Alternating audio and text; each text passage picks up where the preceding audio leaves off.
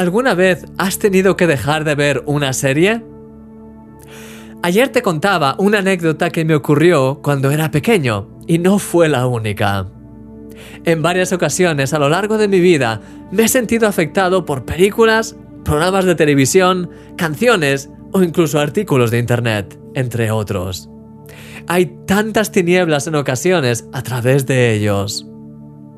Gracias a Dios, no todos los contenidos son malos, ni tampoco creo que tengamos que limitarnos a ver solamente documentales. Creo que hay películas y series que son buenas, o que al menos no tienen un contenido que sea directamente dañino. Pero es necesario usar de sabiduría a la hora de escoger.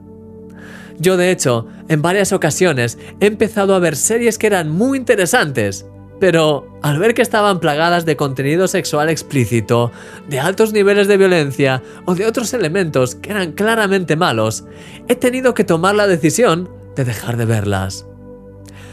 Quizá no creas que sea para tanto, y que en el fondo no son más que programas de entretenimiento, pero hay una realidad espiritual detrás de ellos. La Biblia dice, ¿qué compañerismo tiene la justicia con la injusticia? ¿Y qué comunión la luz con las tinieblas? Al final, es una cuestión de decidir abrir la puerta o cerrarla. Podemos encontrar mucha oscuridad detrás de alguno de esos programas y es importante que seamos sabios para proteger nuestra mente y nuestro corazón.